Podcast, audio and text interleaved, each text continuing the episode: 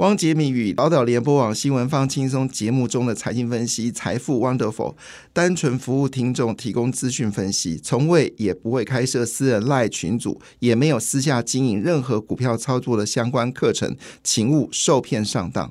大家好，我是汪杰明。你现在收听的是 Wonderful 财富 Wonderful，麻烦你一定要订阅哦，并且打开小铃铛，叮当叮当，绝对让大家啊吸收最新的国际情势以及台股的发展，在理财投资上面也有杰明最新的知识跟观点哦。那昨天的美台湾股市啊，好可惜哦，开了高，然后最后尾盘有点掉下来。啊，市场还是对未来有点有点担忧吗？其实应该这个里，我觉得昨天状况应该比较偏向是外资在卖，好，因为那个尾盘下杀通常都是外资喜欢做的事情。好，那我有解释过了，好，这些券商收外国的订单呢，它有几个特色，就是卖的时候呢，希望在比如说我今天要卖台积电，那我希望我卖的价格呢是在台积电这个今天的平均价格的上方。所以很可能他在卖的时候呢，在尾盘就可能会有下杀动作，来让它这个就是大部分的价格都可以成交在平均价的上方。那如果要买的话呢，他希望买在平均价的低呃低点啊，比平均价来的低。所以呢，尾盘呢希望能够拉高，让它。的这个作价能够坐在就是均价的下方啊，所以昨天可能外资有些卖的状况，因为我从今天的昨天晚上的美国股市也看出来，最近美国股市呢受到圣诞节的影响啊，大部分的经纪人都已经去度假了，所以十一月份买那么凶，是因为十二月要度假，先买完再再走。所以昨天的美国股市呢，基本上是四大指数是全面走低的哦。那其中最跌最多的呢是费半指数，跌了零点七二个百分点。那我为什么说这个跌呢？是蛮奇怪的，因为明天哦，美国就要公布就业数据了。那现在所有数据显示，就是我们可以从个数据知道，就美国的就业状况一定会下来。什么数字呢？就是新增的就业机会。好，那美国新增就业机会呢，一直往下掉。好，那就表示，当然还有九九九百多万个就业机会啦，还是很多。九百多万个就业机会，但是数字已经从最高的一千四五百万的就业机会已经下来了，所以我们换个角度来说，就就业机会下滑，你当然一定相对这个失业率一定会增加嘛。所以明天会公布好消息，美国的失业率会增加，然后美国的就业人数会减少，新增就业人数会减少。所以理论上，美国股市应该要上涨哈，因为大家认为要降息嘛。但是下跌表示最近市场在调整，倒反而是欧洲股市跟东北亚股市表现的好强哦。终于看到欧洲股市有一个比较像样的一起上涨哈，那一起一起一起涨了哈。那德国股市、英国股市、法国股市啊，分别上涨零点七五个百分点、零点三四个百分点跟零点六六个百分点哦。最近德国股市表现的很强哎，诶，奇怪，台积电不是去了德国吗？好，那东北亚股市呢？韩国跟台股一样哦，也是呈现的涨势没那么好。韩国股市呢是只涨了零点零四个百分点，倒是日本股市呢，昨天一口气大涨了二点零四个百分点嘞。应该研究一下昨天为什么大涨啊？一个这个上涨把过去三天下跌全部赚回来了，哇，好强啊！有人预估明年日本股市还可以涨十个百分点。那一口气呢，又冲到了这个关颈线的位置哦，三万三千四百四十五点九点哦。那能不能突破三万三千五百点，成为重要关卡？如果能够日本指日经指数能够正式突破三万三千五百点的话，就可能有机会在往上更走更高哈。亚洲股市当然最关心是印度，好，印度连续上涨，那昨天持续走高了零点五二个百分点，好。那当然，呃，在昨天的整个市场的情况来看的话呢，当然很关心的焦点还是在台积电、联电啊这些股票的表现是如何。确实，我们也很紧张啊，到底在美国这个跌的过程当中，台股有没有机会能够持续的走高呢？好，那就在这个当下呢，其实一则新闻跟大家说一下，就是美元果不其然是呃登上了近期的高点。那我们知道美元走强呢？对于美股来说，肯定是一个坏消息。但是呢，欧元走低呢，其实对欧洲来说呢，却是一个好消息。所以这就会形成了美国股市下跌，而这个欧洲股市上涨的背后的理由。那昨天台积电是涨的喽，一口气大涨了一点二个百分点。那消息指出，台积电还是稳坐全球晶圆代工的龙头，但排名有些改变了。我们台湾的世界先进跟利基电已经排到全世界的。前十名的最后两名，哈，世界先进已经排到第九名，那么利基电排到第十名，排名正在往后那呃，我们的联电呢，原本是稳坐第三名，好，现在被革新取代，好，做了第四名。但第五、第六呢，都是中国的晶圆厂。好，那明年中国会盖更多的晶圆厂完工，好，大概都是有四十座左右吧。那是十二寸晶圆，所以换个角度来说，很可能他们会有更多的晶圆厂的名单会挤进到前十名，所以立基电很可能会挤挤到十名以外啊。那当然，这个情况下对利基电来说就有很大的压力。那我们根据利基电以前做低润的经验来说。坦白讲，你就可以自我知道说你要不要投资利基店哈。我记得曾经有一位乡长打电话给我，突然就跟我聊天，因为他很少打电话给我，突然打给我有点吓到。他就聊聊，就果然切入重点。他说他们在聊天的时候说利基店可不可以买？好，那是已经是两两年，那时候利基店啊重新上市的时候。然后我一听到第七店，我就想到他的老板，我想到老板就想到当时他的记忆体的惨状。而且他很可怕的事情是，他在一块以下的时候呢大买，然后现在股价这么多，他是从记忆体转型成晶圆代工，所以它技术大概就四十纳米左右，大概没有更高。然后他有去中国设厂。Anyway，好，这是我我就他一问的时候我就愣住，我就没有讲话。那因为我我没有讲话时间有一点长，他就大概懂我的意思。他说他不待机不待机，好，电话就挂掉了哈。不知道后来有没有买利基电？如果那时候买的话，他套到现在还没解套。所以，呃，有些公司你必须不是公司好不好，你要看他的公司的老板好过去的个人的作为好，再决定你要买股票。像我绝对不建议大家买国巨，好一样的道理，就算国巨涨到天了，我还是建议大家不要买国巨。一样道理，我不会建议大家去买那个呃长荣航运，好，因为这些大股东都减资六成五成，那你们成本是十块钱，减资五成，你是净赚，而且不用缴税。可是我们买的价格都是两三百、四五百，然后你给我减资六成、五成，我们哭出来了耶！那你这么赚钱，你为什么不用库藏库藏股来回收股票呢？所以我觉得这些，然后自己住豪宅，然后房子一栋栋的买，有钱到不行，然后却对股民在配股息的时候吝啬到不行，好，就我觉得这些老板就不要去碰。我觉得股票很多啦，你不需要去跟。这些呃自己过得很开心，但是却不注意股民的人往来，所以呃很多朋友都问我国巨，我说我国巨有巨大，不要问我国巨，你可以去买华新科好，但是你不要问我国巨一样，你不要问我华长荣航空呃长荣海运好，因为这样的老板就是太糟糕了哈。好，那回来一件事情是，昨天台积电呢涨了一点二个百分点。联电还是下跌哈，因为联电公布业绩，嗯，有一点点担心。好，好，Anyway，那在高通是跌了零点六个百分点，辉达是跌了二点二八个百分点，美光是跌了零点七六个百分点，那么应用材料是跌了零点九九个百分，AMD 呢则是跌掉一点三二个百分点。好，在这一波下跌的过程当中，证明了一件事情，什么事呢？台积电真的很好，嘿嘿好对，别人都跌，然后台积电是涨的，那五大天王也全跌哈。苹果跌零点五七，谷歌跌零点七四，Meta 跌零点二六，微软跌一个百分点，Amazon 跌一点六一个百分点。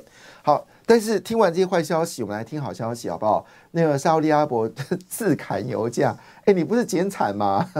自砍油价，所以油价呢，在十二月六号呢，一口气又跌到七十五块五八。我前阵看那个 ETF 啊，就发现到那个 ETF 石油负二哈，哇，真的是。哦，真的是涨翻天了，又让大家赚钱。不过油好难操作，不太建议大家去做油，因为太难了。我们不是专业者，油的专业者，因为油是决定在沙乌利阿伯这些皇族们的决定啊，叫皇族们高兴好跟不高兴，我怎么知道？我又不是他的那个呃 肚里的肥虫。好，但是可以呃，这是比较比较一个大型的机构正式发表的讯息啊，这是大家知名的英国金融时报。他们与美国芝加哥大学布斯布斯商学院共同访问四十名学界的经济学者，那么他们认为说，美国的周是美国升息已经结束了，好，那明年呢，应该在第三季。或者更晚才开始降息，虽然呃，在券商的角度来，有已经喊到明年三月份，就是过了春天之后，美国就会降息。那有说法是五月会降息。那英国金融时报的说法是，根据经济学家调查，应该是七月降息，而且呢，他说利率呢大概只会降零点五个百分点，跟我们市场预期的四码也有也有差距哦。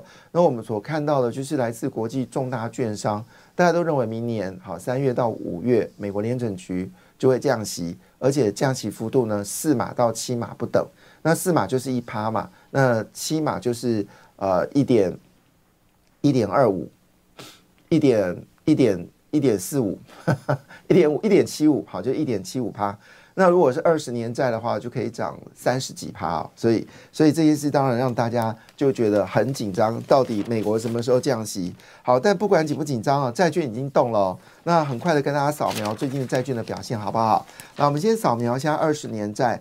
二十年债呢，从十月二十三号就是传出美国可能不再升息，将会降息之后，开始大幅反弹。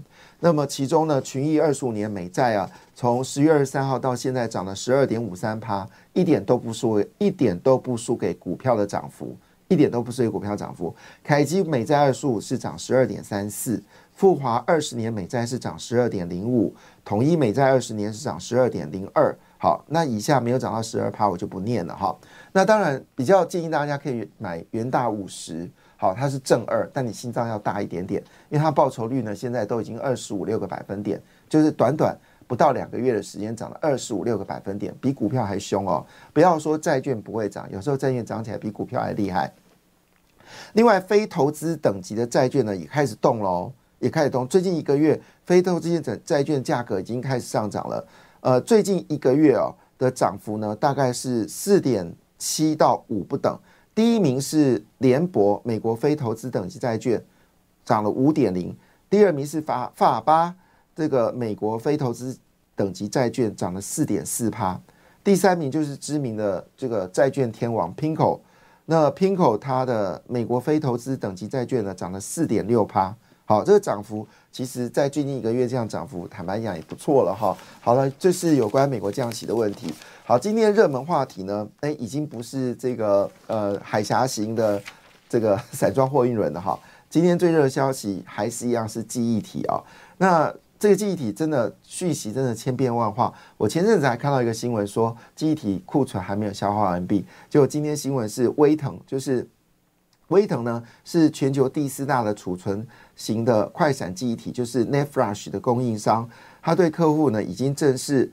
发出了涨价通知单，好，而且涨价呢是持续的上涨，累计起来的涨幅呢会到五十五个百分点，这是第一个，好，就是第呃是仅次于美光之后，呃，在一家正式宣布，好，记忆体要持续涨价，好，而且累计涨幅会到五十五个百分点，而且每周调整价钱，哈，那这个消息出来，当然。第一个就是最大的获益者就是威刚实威刚实权嘛，创建好，这个我们在昨天已经念到了。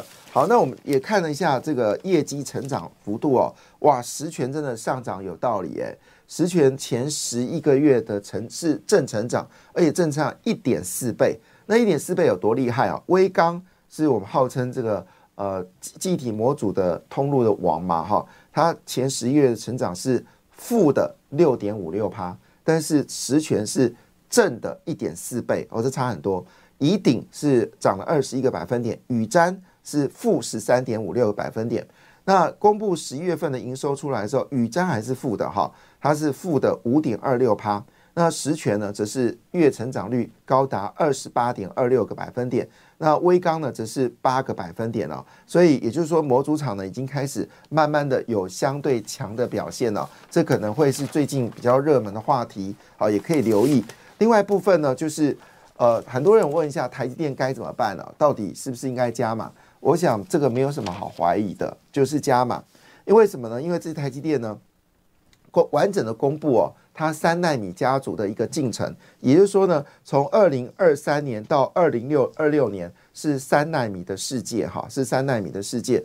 因为我们知道，其实一开始就是基础三纳米，接着三 N 三 E、N 三 P、N 三 A E、N 三 B，还有 N 三 X 跟 N 三 A，那最高就到 N 三 A。好，就是说它三纳米会因为制成的不同，根据不同的产品设计出不同的三纳米，而且这部分呢，其实是有包括我们说的高速运算呐，还有汽车逻辑晶片呐，还有它的速度啊，可能都不一样。那也就是说，整个三纳米贯穿二零二四、二零二五、二零二六，所以就是说呢，未来的获利会非常惊人。那目前为止呢，三纳米是有五大咖嘛，包括联发科、高通、英特尔、辉达跟超伟，陆续要加入到，陆续要加到三纳米。我没有讲苹果哦，我讲的都是非苹果的。但是如果特斯拉搞不好也会是未来下一个目标。那如果特斯拉它用的晶片会到三纳米的话，也会给其他的竞争者很大的压力哈。所以呢，整个三纳米的利润当然一定是远大于哦，就是我们说的四纳米啊、五纳米。更关键的事情还有一个很重要的获利，就是 CoWAS 啊，就是三 D IC 的封装。那昨天呢，AI 股是低 day 吗？好，因为我昨天有特别提到，如果你是长期的投资人，你不该把 AI 股卖掉，反而应该是要做一个。逢低布局的人，所以我没想到随便讲了一句话，昨天 AI 股真的是全面上涨哈。那昨天 AI 股呃上涨第一名是谁呢？答案是技嘉，昨天是涨了六点五六个百分点，外资大买了四千九百三十张。好，那股价呢是两百四十三元。第二名是谁呢？第二名是嗯秦晨。好，呃，第二名不是，第二名是创意。好，创意是上涨了三点零七个百分点，但外资是卖掉了两百二十四张。然后第三名是秦城八二一零的秦城，股价两百五十四元哦，那么涨了三点零四八，外资呢也是卖掉了五百五十张。好，那买超最多的昨天是人保，一开盘表现不错，后尾盘就普普通通嘛哈。外资买最多是人保七千两百九十九张。好，其实我不想念人保了哈。就是英业达哈，外资买超四千两百九十五张，技嘉四千九百张，所以 AI 族群有动。另外一部分 IC 类股呢，也成为主流，你请大家留意。感谢你的收听，也祝福你投资顺利，荷包一定要给它满满哦。请订阅杰明的 Podcast 跟 YouTube 频道财富 Wonderful，感谢谢谢 Lola。